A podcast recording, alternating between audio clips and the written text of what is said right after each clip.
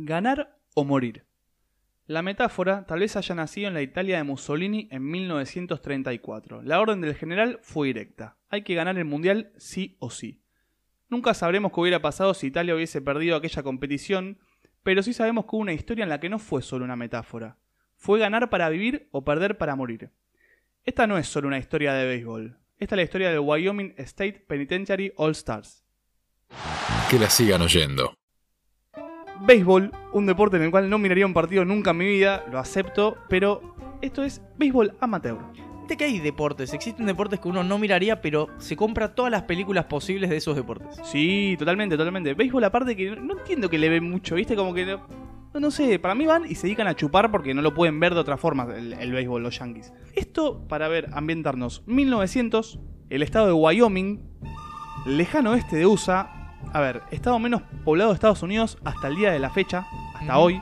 Para que te des una idea del nivel de violencia que se vivía, los que robaban, violaban o asesinaban eran ahorcados o hasta desollados. Desollados. Sí. Pasó Ross Bolton y. y le gustó la historia y a nivel que George Parrott, un asesino que había matado a dos sheriff durante un intento de robo a un tren, fue linchado por la gente, lo mataron y con la piel hicieron zapatos. Esos zapatos están exhibidos en un museo en Wyoming. compró el mito también. Sí, todo lo compramos. Bueno, en 1901 inauguran la cárcel de Wyoming bajo el mando de Otto Graham. ¿Quién era Otto Graham? Esta es una historia de capitalismo ahora porque Otto Graham era un empresario de las escobas, era un millonario. El tipo establece la fábrica dentro de la prisión con condiciones esclavas, se forra de guita. Tremendo, imagínate, porque hoy tenemos cárceles donde se rigen los derechos humanos y eso, pero en 1900 las cárceles debían haber sido, no sé. y en Wyoming y en el lejano oeste, ¿no? O sea, Otto Graham, que maneja la cárcel desde 1903 hasta 1911, gana casi 250 mil dólares con escobas. Según los presos, las condiciones eran totalmente inhumanas. Había raciones de comida que eran lo básico y lo justo para comer y no morirte de hambre. Che, digo, ahora, si a los, los que robaban, algunos los desollaban o los colgaban, yo creo que varios presos debieran agradecer seguir con vida en ese, en ese contexto. Y encima te daban de comer, maestro. O sea, ¿qué, qué puedes pedir? Llega abril de 1911, esto como que se va un poco de las manos y cambia de mando la cárcel. Sale Otto Graham, como si fuera un partido de fútbol, y entra Felix Alston, que era un ex sheriff de un condado ahí cerca de Wyoming. ¿Quién es Felix Alston? Es un tipo un poco más progresista, se podría decir, que Otto Graham.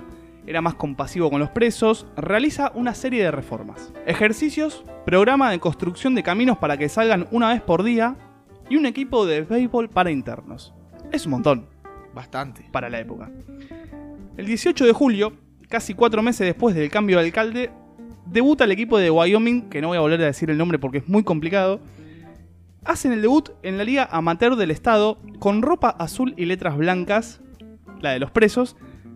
Hay una particularidad, si uno googlea la, la historia del equipo, en la foto está todo el equipo y hay un nene rubio ahí metido en el medio. O sea, ¿a quién se le ocurre poner un nene entre? Prejuiciosos. No, no, entre tres violadores, tres asesinos, cinco ladrones y un falsificador. Que medio que ese, viste, cayó ahí de, de loco, de sopetón, no es falsificador, o sea, no, no es tan grave tampoco. Sí, nunca hay nadie que haya, no sé, puesto las leaks o algo así. ¿no? no, no, no, nada de eso. ¿Cómo se componía un poquito el equipo? Primera base, Leroy Cook, quien mató a golpes a un barbero y le robó su dinero. En la segunda base estaba George Saban, esta persona va a ser bastante importante en la historia, quien mató a varios pastores, pero que mató a varios pastores y estaba ligado al empresariado de ganado. Un tipo secular. Sí, sí, sí, sí. No, no, y aparte había una disputa en Wyoming entre ganaderos y pastores. En la tercera base estaba Jack Carter, quien le disparó y mató a un viejo ermitaño, lo cortó y quemó sus restos en una chimenea, todo muy normal, y su receptor, Horace Donovan, mató a tiros a su cuñado. Yo estoy pensando en la película, vos decías, yo veo un Tarantino para esto. Boludo, me encantaría. Sangre aparte, béisbol. Vi las imágenes de un flash como mostrando por qué está preso cada uno. Sí, sí, sí, sí, me encanta. Después le podríamos buscar tipo actores a cada ¿Quién persona. sería cada uno? Nos faltaría el, el physic to roll. Todavía no sé igual si esto va más una onda Denzel Washington o un Adam Sandler, digamos. Todavía no, no termino de darme cuenta para dónde va. Si la cosa va para un drama, va para una comedia. Eh, si la agarra Tarantino puede ir para, para una comedia, pero que no parezca Adam Sandler. Exactamente, bien. Bueno, los jardineros William Boyer, Darius Rowan y Laszlo Cordas se unieron para violar y matar a ocho personas. Tranquilos. Y la figura del equipo era Joseph Zeng.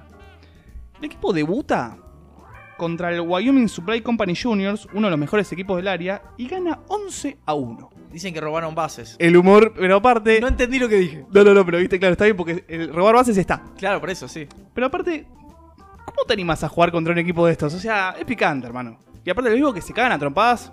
Sí, pero Seguido. a la vez no es un juego de tanto contacto. Como podría ser el fútbol americano. No, pero hay muchas piñas. Hay muchas piñas, viste que está como legalizado ahí que te puedes agarrar a piñas y se tiene que meter todo el equipo. Esto es real. Como que si no se meten está mal. Claro. Después suspenden a que se agarraron a piñas eh, en general. Bueno, ¿qué pasa con el deporte? Que empieza a humanizar a estos presos a los cuales la gente antes lo quería ver colgados y desollados. ¿No? La figura del partido aquel fue Joseph Zeng, como dijimos, que, que era la figura del equipo. Y el encuentro trajo la atención hasta el Washington Post, que tituló la noticia como Asesino anota home runs. Está bien, no mintieron, no mintieron para nada. Joseph Zeng era un habilidoso jardinero de derecho, asesino condenado a muerte por el asesinato del marido de su amante, Del marido de, De su, su amante. Bien, bien, bien. Me voy haciendo la película. la figura de los cons, como le decían al equipo, por los convictos. Consciente de esto, había dicho que le pediría al gobernador que pase su pena de muerte a una cadena perpetua, porque era la figura del equipo. Después de ahí hay que ver qué, qué iba a hacer el gobernador. Porque esto no muere acá, no fue tipo un partido y listo. Eso ya era parte de la liga. Era una liga amateur. Claro. pero arrancan muy bien. El interés por el equipo se va acrecentando ya a nivel nacional.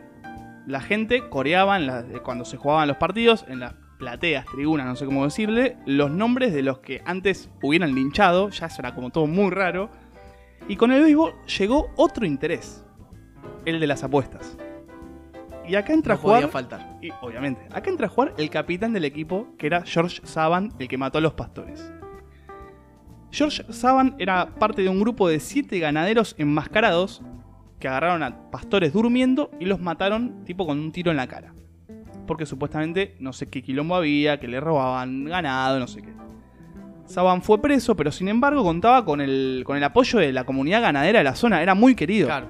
Era muy querido, entonces tenía como trato especial dentro de la cárcel. Y lo veían hasta como un héroe. Era el propietario de Bay State Castle Company, una de las más grandes compañías del lugar, de Wyoming. Fue condenado a 20 años de prisión, pero recibió, como te decía, un trato especial. eh, tenía salidas al pueblo, vestido de civil. El chabón había matado a tres pastores, no le importaba a nadie. Y empezó a correr un rumor en el estado. Los jugadores convictos, esto es- este rumor es tremendo, ¿eh? eran amenazados con acelerar las sentencias, casi todas penas de muerte, o sea que Claro. es acelerar de la que terminaba tu vida, si no rendían en el campo. O sea, si vos no jugabas bien, te aceleramos la sentencia de muerte. Entonces, esto formaba como parte de un círculo vicio- vicioso, En donde si les iba bien se salvaban, si les iba mal los mataban. lo mataban más rápido y la gente apostaba porque esto que hacía, morbo, morbo puro. O sea, acá están jugando más que. Ya era también un poquito de venta de humo igualmente, ¿viste? O sea, se están jugando más que la vida. O sea, va, sí, se están jugando la vida en realidad, no hay más Sí, que eso, no hay más que eso. Literal. Los documentos que se encuentran de la época dice que Saban transmitía el mensaje de parte del alcalde. O sea, ya mete al alcalde ahí eh, en esta cuestión. Sin embargo, lo que Saban hacía era aprovechar el tiempo fuera de la prisión para vender los juegos como si fueran eventos tipo del Coliseo. Como te dije, de vida a muerte. Entonces atraía mucha más gente, muchos más apostadores. Y Los vendía. gladiadores romanos.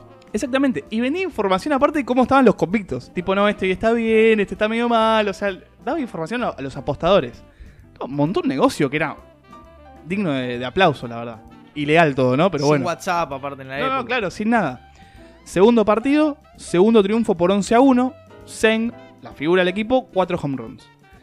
Pero, ¿qué pasa? Graham vuelve a cena, Otto Graham, ¿te acordás? El empresario de las escobas, rencoroso y empieza a correr la falsa información de que estaba metido el gobernador de Wyoming en las apuestas.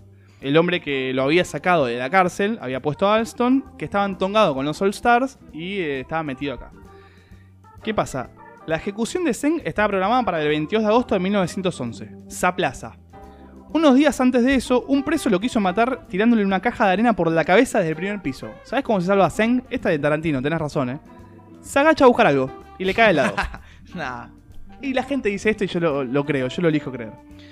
Joseph Guzardo, uno de los jugadores en prisión por homicidio involuntario, no sé cómo es un homicidio involuntario, tuvo una muy mala práctica y se fue disparado del campo, por ejemplo. Entonces esto no le gustó a Saban que lo sacó del equipo. Terminó muerto. Al toque lo ejecutaron.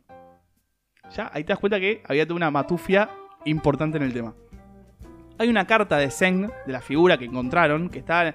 Hay un museo en Wyoming con mucho de esta historia. Hay de hecho un libro, eso sí hay, seguro. Dudo mucho que esté traducido al castellano. Eh, hay una carta de Zeng en la que afirmaba: Los errores del campo, en el campo, no serán tolerados. Tranquilo. Muy tranquilo.